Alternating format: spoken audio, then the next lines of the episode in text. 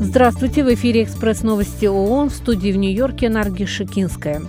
По данным Всемирной организации здравоохранения, медицинские объекты в Газе и на Западном берегу подверглись нападениям почти 600 раз с 7 октября прошлого года пятницу с заявлением по ситуации в Анклаве выступил координатор чрезвычайной помощи ООН Мартин Гриффитс, призвав немедленно остановить кровопролитие и освободить заложников.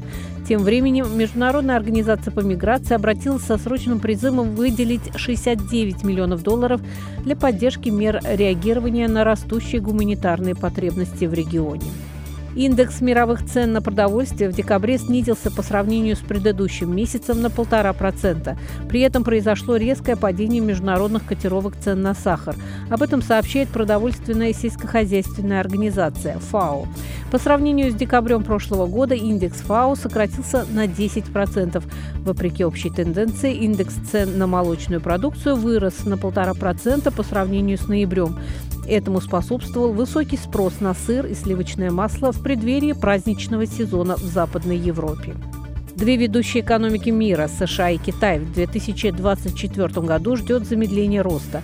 При этом рынок США по итогам прошлого года превзошел ожидания. ВВП по предварительным оценкам возрос почти на 2,5%. В текущем году для американской экономики прогнозируется полтора процента экономического роста. Эксперты ООН ожидают, что экономический рост Китая в 2024 году замедлится примерно до 4,5%. Продолжающаяся коррекция в секторе недвижимости, ослабление внешнего спроса и геополитическая напряженность будут негативно влиять на настроение инвесторов и потребителей. За четыре недели число новых случаев COVID-19 выросло на 52% по сравнению с предыдущим периодом 28 дней. Об этом заявил на брифинге в Женеве представитель Всемирной организации здравоохранения. В общей сложности зафиксировано 850 тысяч случаев инфицирования. Статистика летальных исходов возросла на 8%. От причин, связанных с COVID-19, скончались 3000 человек. Эксперты подчеркивают, что реальное число заражений может быть выше. ВОЗ также отслеживает распространение новых вариантов вируса и оценивает их опасность. Подробный отчет по этому вопросу планируется обнародовать на следующей неделе.